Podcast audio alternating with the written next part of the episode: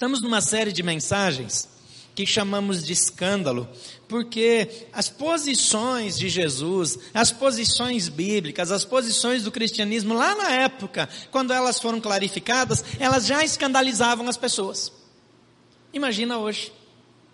No domingo passado a gente falou sobre divórcio e, e é chocante olhar para o que a Bíblia diz, mas a Bíblia estabelece o padrão sem se preocupar com a ética ou com a prática do dia a dia, mas Deus sempre tem um caminho de amor, de graça e de restauração e Ele nunca deixa ninguém de fora.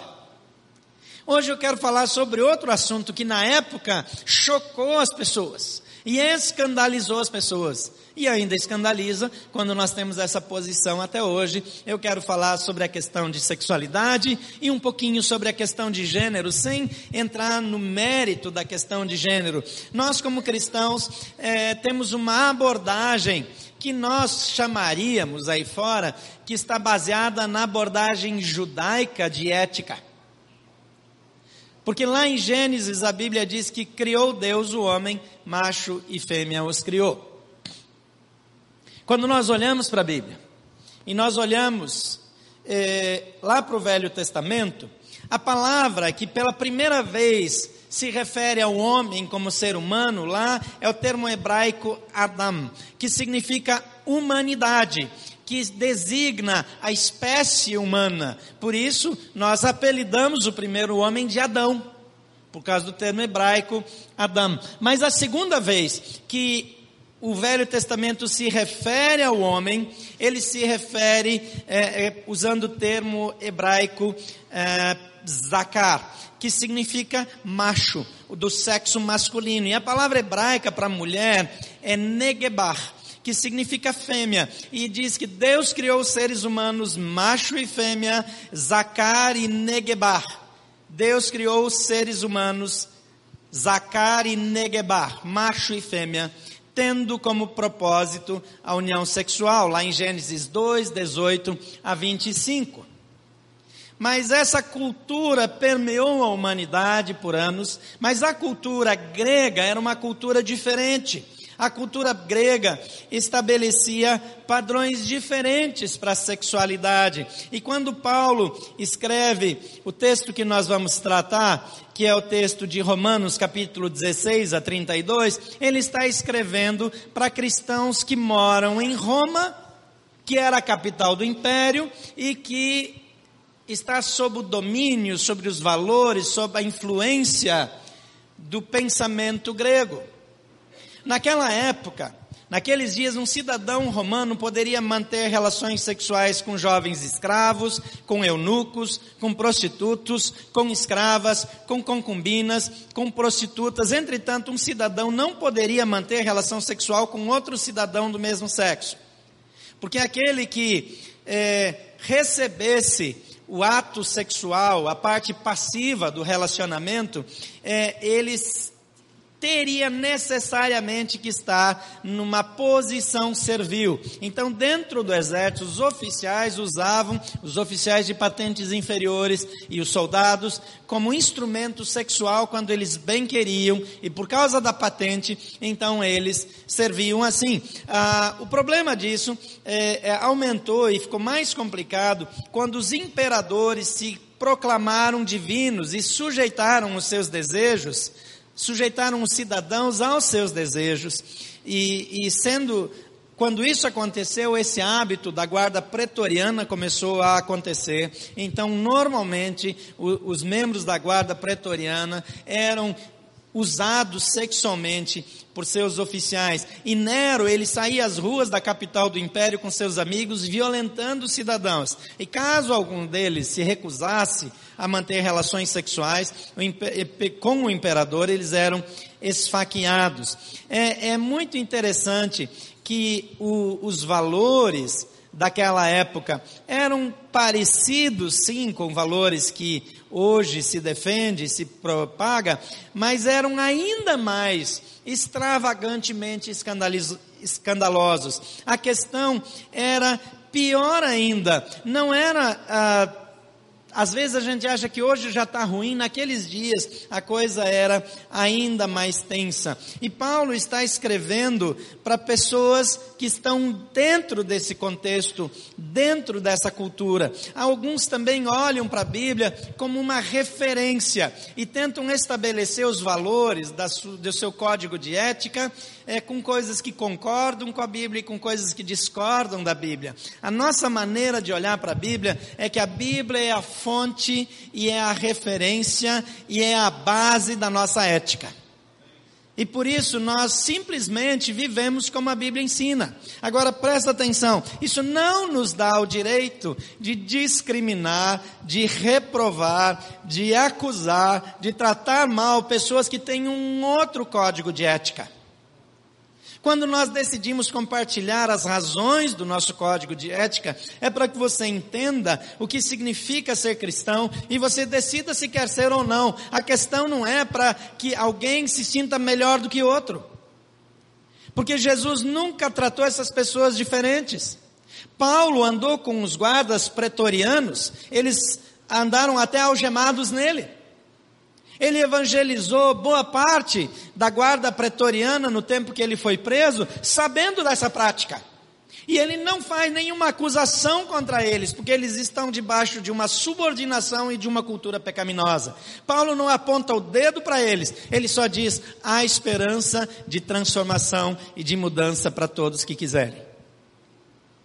Às vezes a gente acha que eles, que Jesus, que Paulo, que ninguém lidou com essas questões de sexualidade, de pensamentos alternativos. Tudo isso aconteceu naqueles anos também.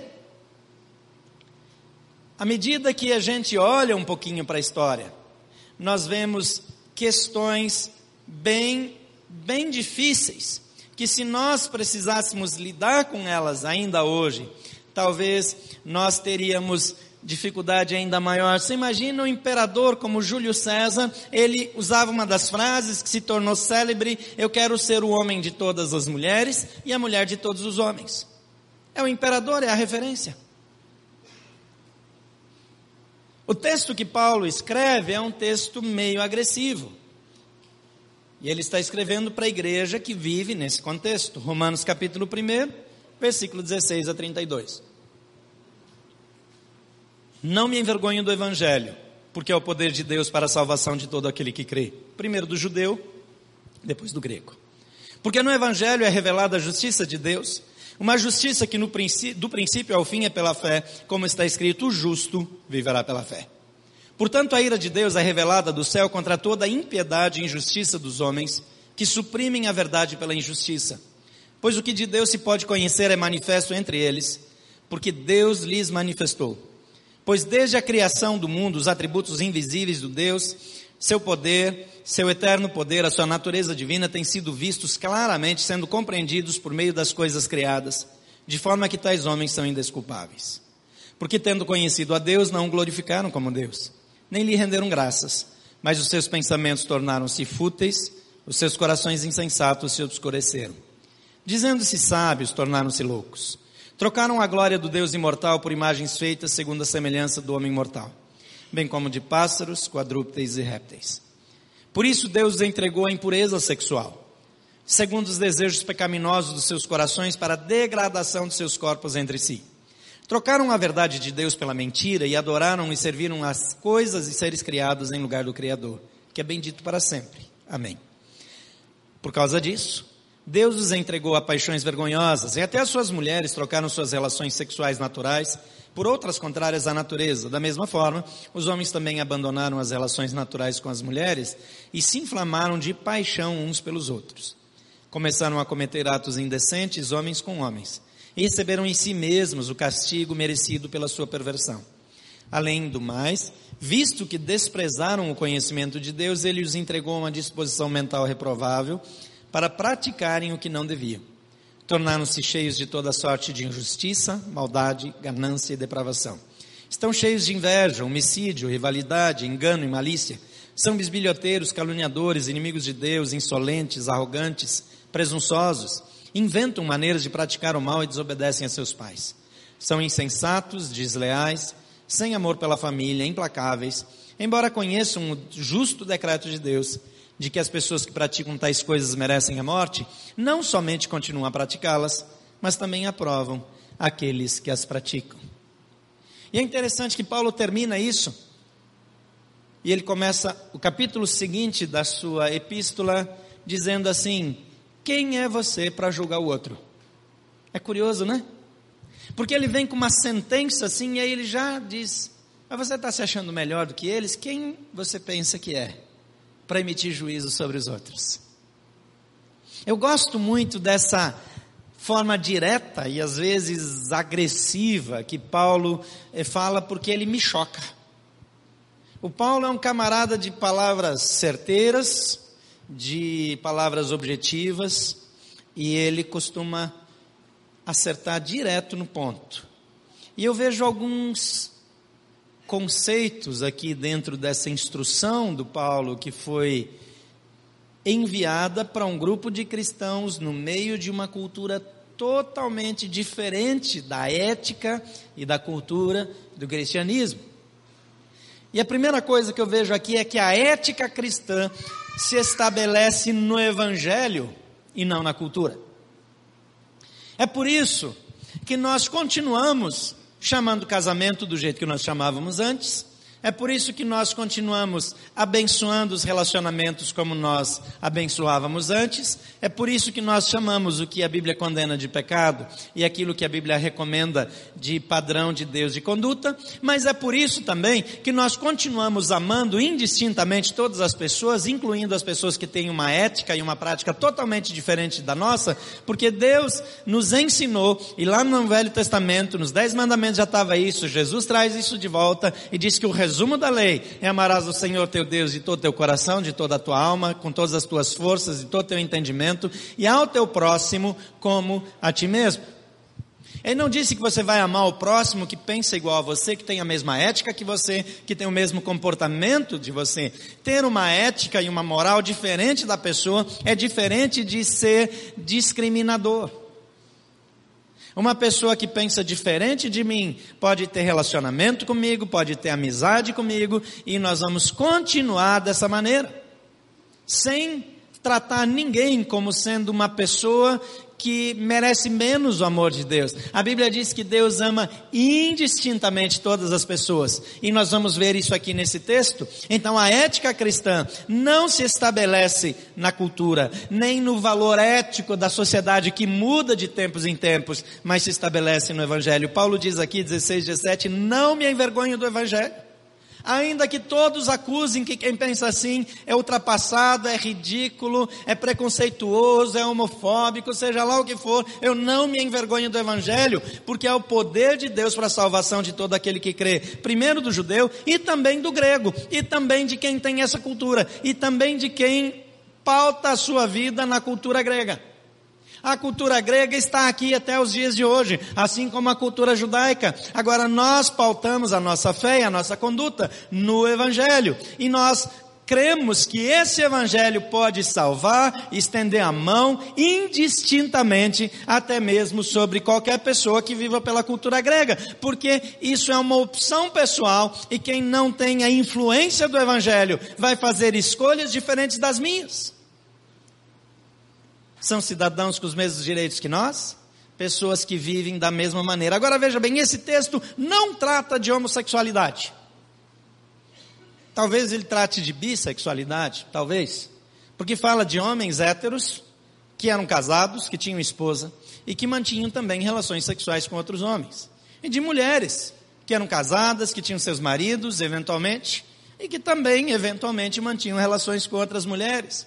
Que é um contexto cada vez mais normal nos nossos dias, mas que nessa época era ainda mais comum. Vocês lembram da expressão amor platônico? Amor platônico, às vezes a gente usa é, é, com uma certa ideia. A questão é que Platão, dizem, né, que Platão tinha uma paixão por Sócrates.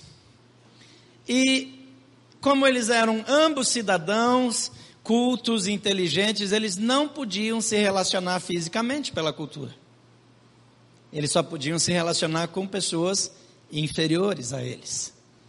como se alguém que soubesse menos fosse inferior ou coisa assim. Então eles tinham seus relacionamentos sexuais com escravos, é, é, com eunucos e por aí vai. Mas porque eles não podiam se relacionar, então o amor platônico, porque ele não é possível. A gente fala isso como se fosse uma coisa que a gente concorda. Mas essa era a cultura. Essa situação de sexualidade não tem nada a ver com os nossos tempos. Isso já era muito comum na antiguidade. Só que, a despeito disso, Paulo está dizendo: o Evangelho é a salvação. Porque no Evangelho é revelada a justiça de Deus. Uma justiça que do princípio ao fim é pela fé como está escrito, justo viverá da fé. Então não é pelo comportamento, não é pela ética, não é pela conduta, não é porque eu faço as coisas do modo que no meu círculo é bem aceito. A pessoa que tem um comportamento não aceito por você é salva igual a você pela fé em Jesus Cristo. Amém? Amém mesmo? Um amenzinho meio xoxo aí que eu não senti muita confiança. A Bíblia não está dizendo que a salvação vem para quem se comporta bem, a salvação vem para quem crê em Jesus Cristo. O comportamento muda como efeito colateral do relacionamento com Jesus. Não foi assim com você? É assim que funciona até hoje. Em segundo lugar, o abandono da ética do evangelho produz depravação sexual. Veja bem. Primeiro, nós estabelecemos a ética no evangelho. O Evangelho não é só uma referência, o Evangelho é a orientação. Quando essa ética é abandonada, o efeito colateral aparece. Versículo 18 a 24 ele diz: A ira de Deus é revelada contra toda impiedade e injustiça dos homens que suprimem a verdade pela injustiça.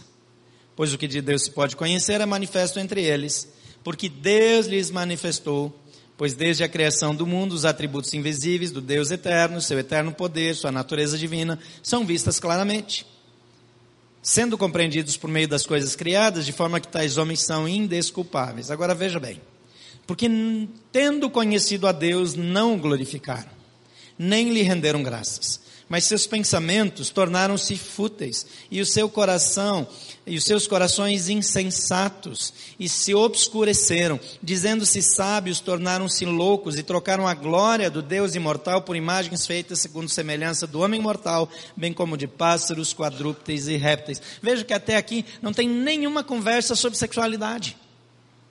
Está falando da adoração a Deus, está falando de quais são os valores espirituais da pessoa. Agora, como os valores espirituais são ofensivos a Deus, diz aqui, Deus os entregou à impureza sexual, segundo os desejos pecaminosos de seus corações, para a degradação dos seus corpos entre si. É impressionante que a depravação sexual está sempre junto no ambiente da corrupção e da depravação ética e moral. Eu morei numa cidade onde o juiz da vara de infância era envolvido com prostituição infantil. E junto com o prefeito da cidade, junto com grandes empresários, eles tinham um espaço no próprio prédio, no fórum e na prefeitura, onde eles faziam orgias sexuais envolvendo crianças menores. Aqui em Brasília, aqui no Lago Sul, aqui pertinho, aqui cruzando a ponte, subindo um pouquinho, ali pertinho do aeroporto, foi localizada uma casa onde o ministro da Fazenda da época reunia empresários para fazer orgias, para juntar coisa, e lá tinha menor, tinha maior, tinha todo tipo de safadeza.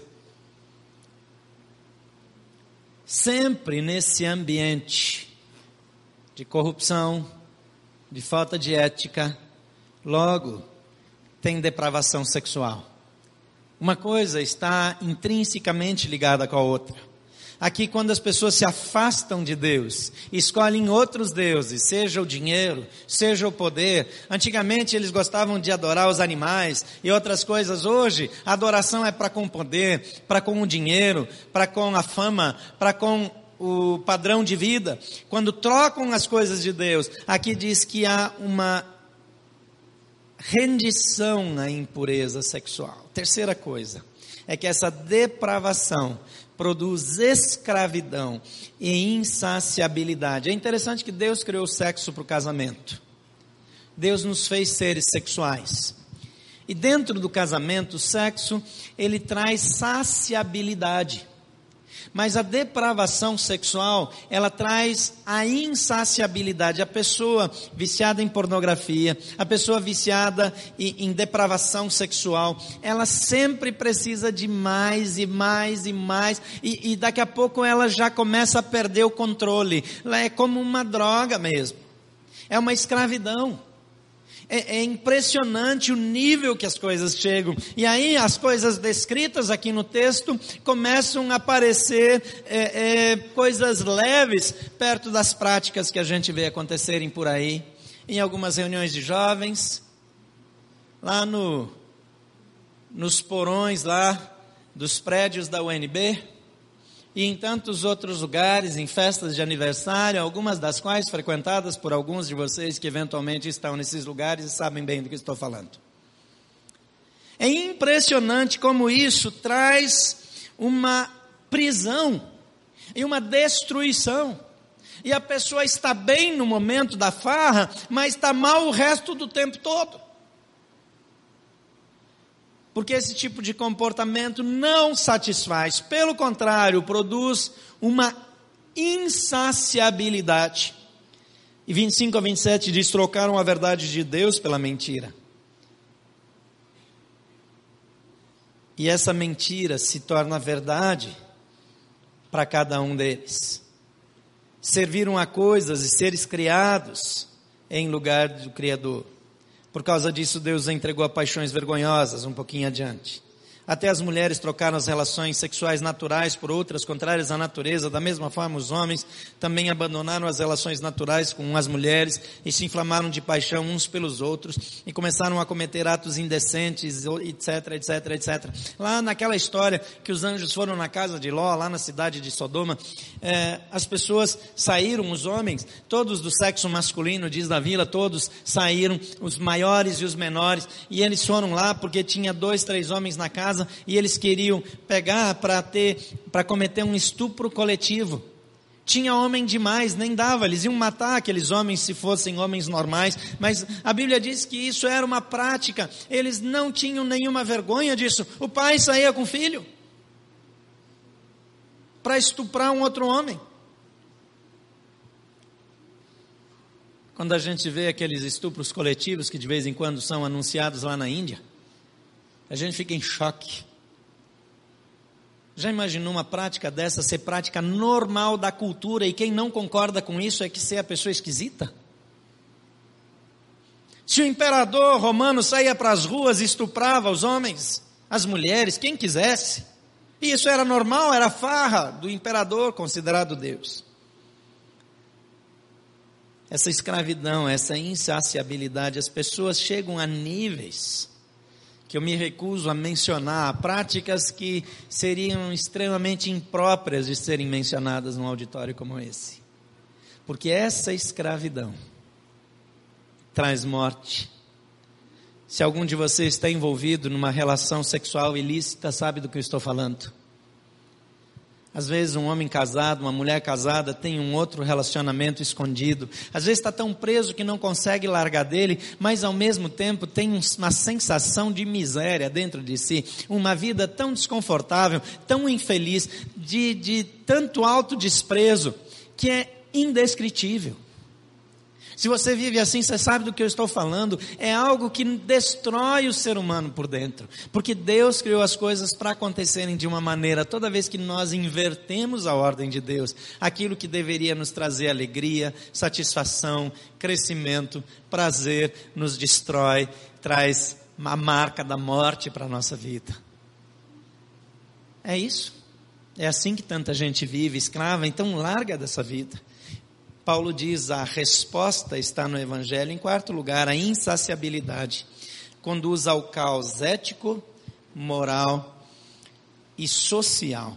Em Romanos 1, 28 a 32 diz: Além do mais, visto que desprezaram o conhecimento de Deus, ele os entregou a uma disposição mental reprovável para praticarem o que não deviam. Quer dizer, o passo, passo seguinte da depravação sexual é a depravação de tudo mais. Tornaram-se cheios de toda sorte de injustiça. Veja aqui, não está falando já de sexo mais, está dizendo aqui de toda sorte de injustiça, maldade, ganância, depravação. Estão cheios de inveja, homicídios, rivalidades, engano e malícia. São bisbilhoteiros, caluniadores, inimigos de Deus, insolentes, arrogantes, presunçosos, inventam maneiras de fazer o mal, de praticar o mal, desobedientes aos pais, são insensatos, desleais, sem amor pela família, implacáveis, embora conheçam o justo decreto de Deus, de que as pessoas que praticam tais coisas merecem a morte, não somente continuam a praticá-las, mas também aprovam aqueles que a praticam. Não é só uma questão de sexo. Não é uma questão apenas de sexualidade. A depravação leva à destruição de todos os valores de bem. Assumir a cultura grega de sexualidade leva o ser humano a assumir coisas que chocam até a cultura grega. E de uma certa forma, nós estamos vivendo isso no Brasil. No cenário político, entre os grandes empresários desse país e em tantos lugares. Mas qual a esperança? Paulo vira a página e fala de outro assunto. O que, que o Evangelho tem para mim e para você? O que, que o Evangelho tem para aquelas pessoas que estão parcialmente afetadas, presas em condições pecaminosas? O que, que o Evangelho tem para mim para você? O que, que o Evangelho tem para a nossa nação? De que maneira o Evangelho pode mudar essa história? Deus nunca deixa uma sentença sem um caminho de cura. Deus tem uma resposta e você pode ser canal dessa resposta. Se você tem problemas, é resposta para você. Se você já não tem esses problemas, é resposta através de você para o nosso país, para a nossa nação, para as pessoas que nos cercam. Quero convidar o Pedro para compartilhar com você acerca do propósito de Deus nesse tempo. Eu recebo o Pedro com alegria nessa noite.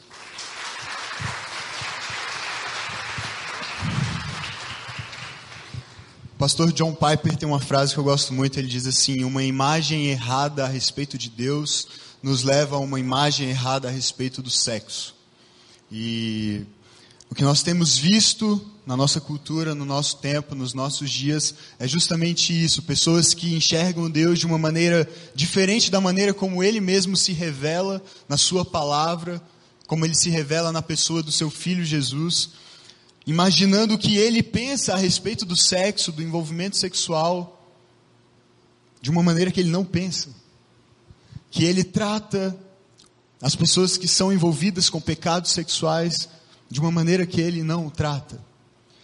E qual é a imagem de Deus que nós devemos ter? Apóstolo João, no capítulo 1 do seu Evangelho, verso 14, falando a respeito de Jesus, ele diz assim: Nós vimos a sua glória. Glória como do unigênito do Pai, cheio de graça e de verdade. Cheio de graça e de verdade.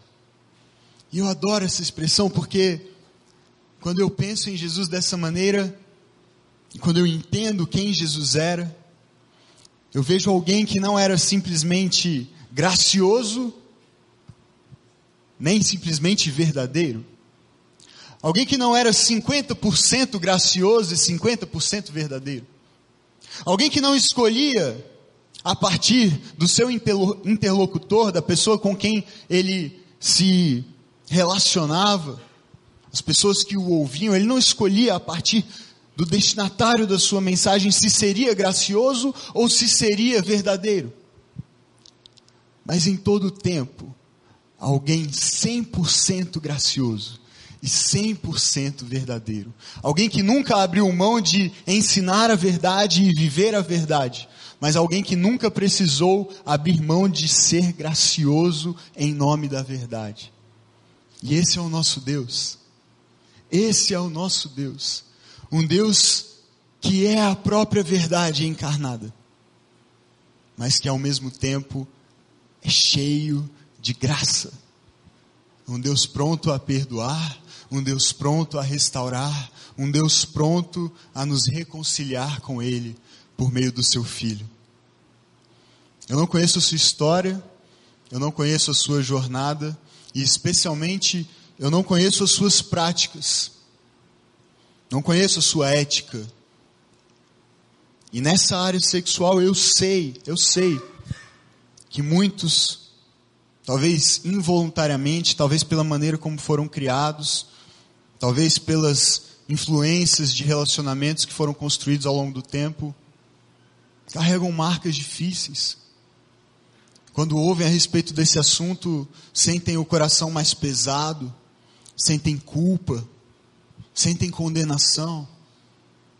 E sabe de uma coisa? Se nós nos preocupássemos apenas com a verdade, infelizmente, o sentimento seria esse mesmo: de culpa e condenação, porque à luz da verdade, somos todos pecadores, somos todos culpados. A verdade nos condena.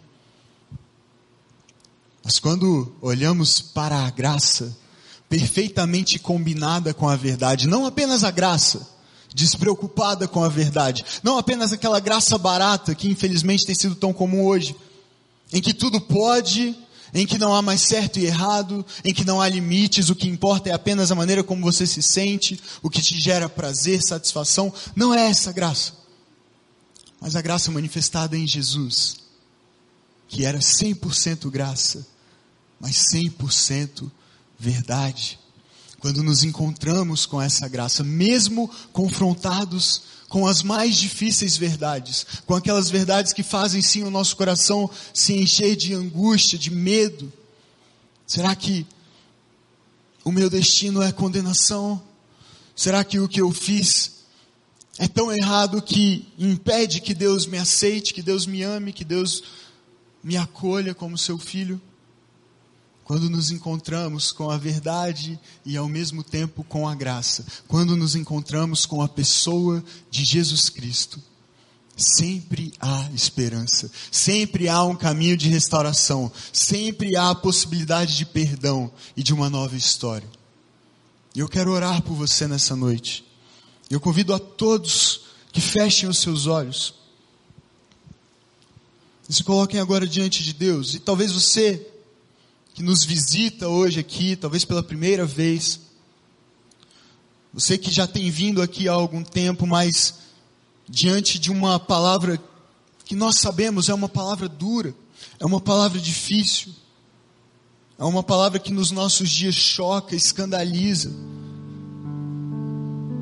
gera talvez um desconforto em você mas você foi confrontado pela verdade, e essa verdade de alguma maneira fez acender no seu coração um desejo por mudança, um desejo por um encontro com um Deus que, embora seja completamente verdadeiro, é também completamente gracioso. Um Deus que não nos trata apenas com base na lei que Ele mesmo estabelece,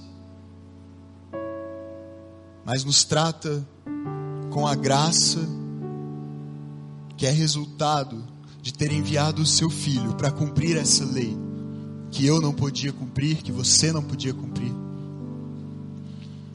E eu te convido agora a ter um encontro com a verdade e com a graça de Deus, combinadas, juntas, perfeitamente harmonizadas um encontro com Jesus. Senhor, veja cada coração aqui nessa noite, Pai. Todos nós igualmente condenados diante da tua lei. Nenhum de nós merecedor de aprovação, nenhum de nós merecedor do teu amor, da tua salvação todos igualmente culpados diante de uma lei santa, perfeita e verdadeira. Mas louvado seja o teu nome, todos igualmente convidados a participar do teu plano de salvação e redenção por meio da graça manifestada na cruz do Calvário manifestada no sangue derramado em nosso favor, em favor de pecadores como eu. Obrigado, Jesus. E eu sei, Deus, que nessa noite, diante de uma mensagem dura, de uma verdade difícil para nós nos nossos dias, na nossa cultura, há pessoas aqui, Pai, com o coração aflito, com o coração preocupado, sentindo-se culpadas, envergonhadas, indignas. Eu peço agora que o Teu Santo Espírito visite cada um desses corações, trazendo sim essa convicção de culpa, porque todos nós somos mesmo culpados diante do Senhor pelos nossos pecados. Mas, Pai, trazendo acima de tudo um encontro perfeito, definitivo e restaurador com a tua graça. A graça que superabunda onde um dia, um dia abundou o pecado. A graça que traz salvação ao coração culpado, condenado e aflito, que se considera perdido. E eu peço, Deus, que essa graça escreva a partir de hoje uma nova história que essa graça tire toda culpa, todo peso, toda acusação e traga a paz que excede todo entendimento, a paz que só pode ser desfrutada quando nos encontramos com a verdade e a graça, quando nos encontramos com o teu filho, com Jesus Cristo. Permaneça com seus olhos fechados. Há alguém aqui nessa noite que deseja com ousadia, com coragem, Ninguém está olhando para você, você está diante apenas de Deus. Mas para que eu possa orar especificamente por você, e num ato de fé, de ousadia, há alguém que deseja confessar diante de Deus: Senhor, nessa área especificamente, eu sei, eu hoje reconheço, que eu andei num caminho de destruição, que eu andei num caminho que não é saudável para mim, que não honra o teu nome que não me leva a viver a plenitude do que o Senhor planejou para mim, mas hoje eu quero esse encontro com a verdade que convence e com a graça que liberta. Eu quero esse encontro restaurador na minha vida. Se você está nessa situação e se sente assim, o Espírito Santo te conduz assim, levante uma de suas mãos para que eu possa apenas orar por você e te abençoar e declarar liberdade sobre a sua vida. O Espírito Santo de Deus está aqui. Se Deus quisesse condenar o mundo, Ele teria enviado um condenador, mas porque Ele quis salvar o mundo, Ele enviou um Salvador. Você pode se encontrar com Ele porque Ele está aqui nessa noite. Fique com a sua mão erguida. Senhor, veja essas mãos, Pai. Pessoas que com ousadia, com fé, com coragem, se colocam na tua presença agora para reconhecer que fizeram coisas das quais não se orgulham, que adotaram uma cultura, um estilo de vida que não corresponde à tua verdade. Pai, eu peço agora que em nome de Jesus todo o peso saia, toda a culpa seja removida e pela graça do Senhor Jesus, que se entregou em nosso lugar para nos oferecer nova vida, para nos oferecer perdão e restauração, cada um deles tenha um encontro pessoal contigo. E se sinta assim livre, se sinta assim renovado, transformado, restaurado por um encontro com a verdade e com a graça nessa noite. E assim eu os abençoo e proclamo a tua liberdade sobre eles em nome de Jesus. Ainda com os olhos fechados, uma última oração. Se nessa noite você teve um encontro com Jesus, e independentemente da sua história de vida, de você se identificar especificamente com pecados de natureza sexual ou não, você reconheceu que pelo seu esforço próprio, pela sua própria capacidade, você não é capaz de cumprir plenamente toda a verdade de Deus, toda a lei de Deus. Mas você também nessa noite teve um encontro com a graça de Deus por meio do seu filho. E você ainda não tomou uma decisão de torná-lo seu Senhor e seu Salvador pessoal. E nessa noite você quer se render a Ele. Você quer abrir o seu coração para Ele, para que Ele entre e habite e transforme e restaure e te torne uma nova criatura, para que a sua experiência seja uma experiência de se tornar filho de Deus. Se você nessa noite quer entregar a sua vida a Jesus Cristo e confessá-lo como seu Senhor e Salvador, eu te convido agora também a levantar uma de suas mãos, para que eu veja você e ore por você. Será a melhor decisão da sua vida. Senhor, tu conheces cada, tu conheces cada coração aqui, Deus. As histórias, as lembranças, as marcas, as frustrações, as expectativas a respeito do futuro, que talvez hoje estejam turvas por causa das experiências passadas. Eu peço a tua bênção sobre cada coração, sobre cada vida.